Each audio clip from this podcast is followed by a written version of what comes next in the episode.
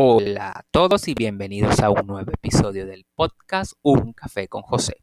Tenía bastante tiempo que no aparecía por estos lares, sin embargo, quiero seguir comentándoles sobre política y bueno, ya estamos finalizando este año 2020 que ya tan rápido eso nos fue y con esta dinámica política tan interesante vamos a seguir hablando sobre política. Recordemos que este espacio del podcast va de la mano con mi blog, Un Café con José. Si no han visitado el blog, pueden ingresar a www.josecedeno.wordpress.com. Allí van a conseguir artículos bastante interesantes sobre política venezolana, política internacional, conseguirán infografías y cualquier material de análisis con respecto a política de manera amena, escrita de manera amena y sencilla. También los invito a que me sigan en redes sociales. Allí todos los días les estoy compartiendo frases, los resúmenes de las noticias, conceptos, infografías, recomendaciones de series, en fin, un montón de contenido relacionado con política de manera sencilla mientras se toman un café. Pueden seguirme en Twitter a arroba José Piso David 07 o en Instagram a José Piso David 89. Sin más preámbulos, vamos a iniciar el episodio del día de hoy en este podcast de Un Café con José.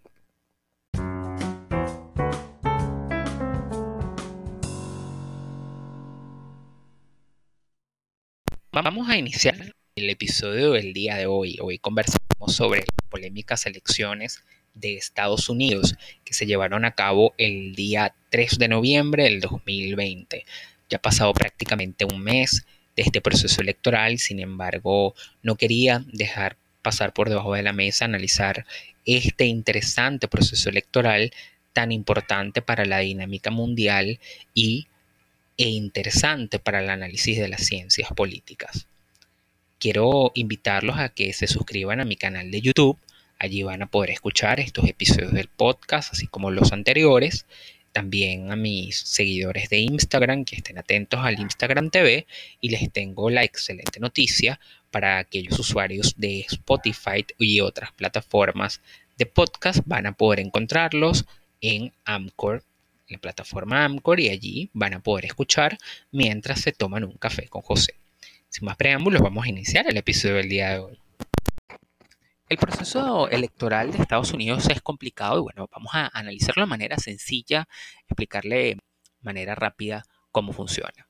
Las elecciones de Estados Unidos son unas elecciones de segundo grado, una federación, está compuesta por 51 estados, cada uno tiene una representación en el colegio electoral. El colegio electoral está compuesto por 538 votos, cada estado tiene una cantidad de votos por parte de ese colegio electoral y el ciudadano va a votar para instruir al colegio electoral que vote por ese candidato. ¿Qué quiere decir esto? Una persona vota por su candidato de preferencia, el candidato con mayor cantidad de votos gana eh, esos votos del colegio electoral y eso se va sumando. Para poder ser presidente de Estados Unidos se necesitan 270 votos del colegio electoral cada estado tiene una representación, una cantidad de votos, dependiendo de la población, de la composición política, eh, económica, etc. Por ejemplo, el estado de Florida tiene 55 votos, eh, el estado de California, cada uno tiene una cantidad de votos en específico. En Estados Unidos existen dos tipos de votos, tenemos el voto presencial y el voto por correo. El voto por correo eh, se puede hacer previo al día del proceso electoral. La persona va a enviar su papeleta con el candidato de preferencia a la oficina postal de Estados Unidos o el día de las elecciones. Básicamente así funciona el proceso electoral como les estoy comentando, de segundo grado. No es una elección directa como estamos acostumbrados, por ejemplo, a el proceso de votación latinoamericano. También es importante comentar que no existe un órgano rector que cuente los votos, sino que cada estado tiene una junta electoral que son los que van a estar encargados de velar por el voto de los ciudadanos la Junta de Massachusetts, de Nueva York, cada una tiene una dinámica distinta y son autónomas. Además, el proceso electoral se va conociendo mediante las exit poll y por eso los medios de comunicación juegan un papel importante dentro del proceso electoral de Estados Unidos. También recordemos que es una democracia donde hay dos partidos importantes, el Partido Republicano y el Partido Demócrata. Antes del proceso electoral se hace unas elecciones primarias para escoger quién va a ser el candidato por cada uno o la fórmula por cada uno de los, de los partidos y luego viene todo el proceso de campaña. El día de las elecciones de Estados Unidos se escoge al presidente de la República, vicepresidente, se renueva la Cámara de Senadores y la Cámara de Representantes, cada uno con una representación específica dependiendo de cada uno de los estados. La composición electoral es compleja, no es tan sencilla, eh, pero bueno, de manera, de manera somera les comento que así funciona. ¿Cuáles son las características de este año 2020 y por qué eran tan importantes estas elecciones, el contexto electoral de Estados Unidos?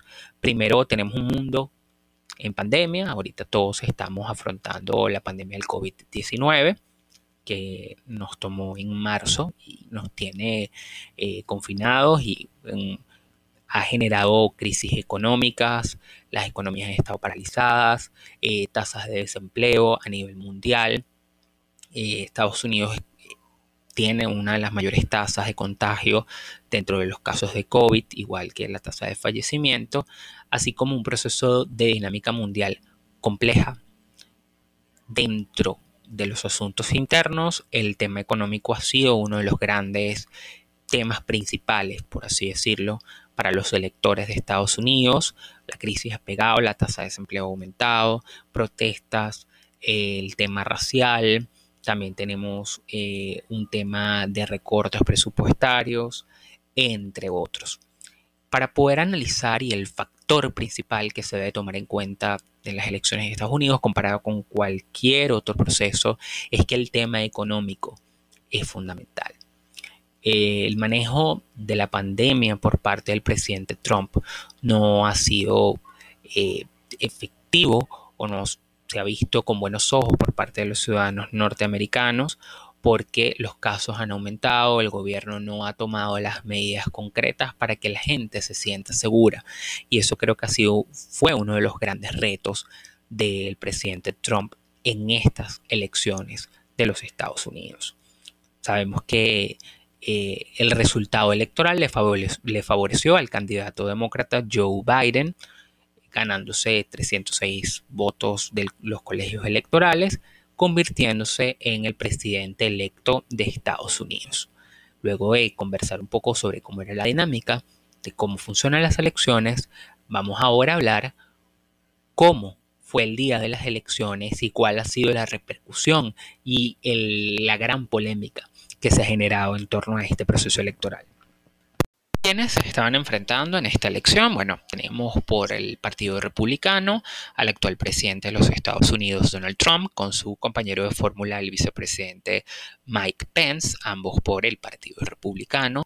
Trump es un empresario, magnate, eh, una de las personas con mayor poder económico dentro de los Estados Unidos. Fue un fenómeno electoral superó las expectativas, le ganó a Hillary Clinton en las elecciones presidenciales anteriores y su estilo jocoso y cómo maneja las redes sociales, los medios de comunicación, hacen de Donald Trump un fenómeno y un showman en redes sociales y en, desde el punto de vista de la opinión pública. Sus declaraciones han sido controversiales desde todo punto de vista y tiene sus detractores y sus simpatizantes. En el caso de Joe Biden, Joe Biden fue el vicepresidente durante los dos periodos del presidente Barack Obama. Joe fue senador por el estado de Delaware y su compañera de fórmula Kamala Harris, eh, senadora también dentro del Congreso de los Estados Unidos, ambos por el Partido Demócrata. Joe es uno de los candidatos era uno de los candidatos con mayor edad, con 78 años de edad, y bueno, todo el Partido Demócrata estuvo enfocado en la candidatura. Es importante quiero comentar lo siguiente, Joe Biden no es el candidato, no era el candidato más carismático y con mayor movimiento dentro del Partido Demócrata. Muchas personas votaron no a favor de Joe Biden, sino en contra de Donald Trump, de la política, sobre todo el cómo ha manejado Donald Trump la crisis o la pandemia del COVID-19. A diferencia de, por ejemplo, el presidente Barack Obama, Biden no es un líder tan carismático, además ha estado envuelto en ciertos escándalos que no lo hacen un buen candidato. En este caso, Trump tampoco tenía su pesar todo lo que les estoy comentando, polémico, eh, picante por redes sociales, a veces con comentarios pasados de tono y desde mi punto de vista cometió muchos errores en el caso de crear bluff, es decir, decir cosas que iba a hacer y no las cumplió, simplemente por ser polémico, ¿no? Ejemplo, el caso del muro de México, que era una cosa inviable, pero bueno, él se lanzó a los mexicanos en contra con esos comentarios, así como muchísimas otras cosas más. ¿Cuál era la dinámica y qué, hizo cada uno de los candidatos? Eh, los republicanos, en este caso Trump, venía denunciando desde hace muchísimos meses que iba a ocurrir un fraude electoral sin ningún tipo de bases, invitó a los electores a voto presencial. En el caso de los demócratas, hicieron una campaña para que el voto fuera por correo, para evitar aglomeraciones en los centros electorales, y esa fue la carta bajo la manga de los demócratas, y creo que volteó muchos estados. Eh, dentro de estas elecciones. Es importante y quiero comentarles, dentro de las elecciones de Estados Unidos hay estados que ya están definidos porque son tradicionalmente a favor de un partido. Eh, estados demócratas, por ejemplo, California es un estado que tradicionalmente es demócrata. Eh, Texas es un estado tradicionalmente republicano, igual que todos los, lo que se conoce como los estados sureños, ¿no? Sin embargo, hay estados denominados péndulos, es decir, que pueden cambiar según un proceso electoral dependiendo del contexto y que no se definen. Ejemplo, el estado de Florida es un estado péndulo, Pensilvania, Michigan y este año la sorpresa fueron Georgia y Arizona, que tradicionalmente republicanos. Sin embargo, este año cambió la dinámica. Eh, estos estados péndulos fueron los que determinaron las elecciones de los Estados Unidos eh, dentro del colegio electoral. El día de las elecciones fue un día muy intenso, no hubo resultados, sino un poco después del, prácticamente una semana después, y estuvo envuelta en la gran polémica del fraude electoral, que es lo que yo quiero conversar también acá. El presidente Trump venía denunciando. Sin embargo, hasta el momento, todas las juntas electorales y tribunales han desestimado las denuncias de Trump por no conseguir ningún tipo de prueba que certifique el fraude. Quiero pararme acá. ¿Por qué? Para los Estados Unidos, para el, ciudadano americano, el sistema democrático es perfecto. Es una democracia perfecta.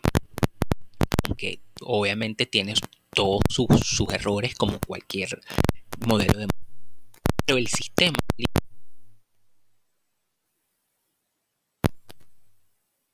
las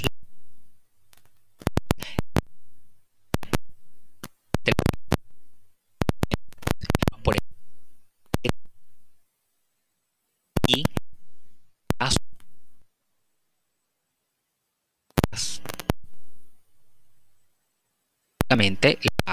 por así decirlo,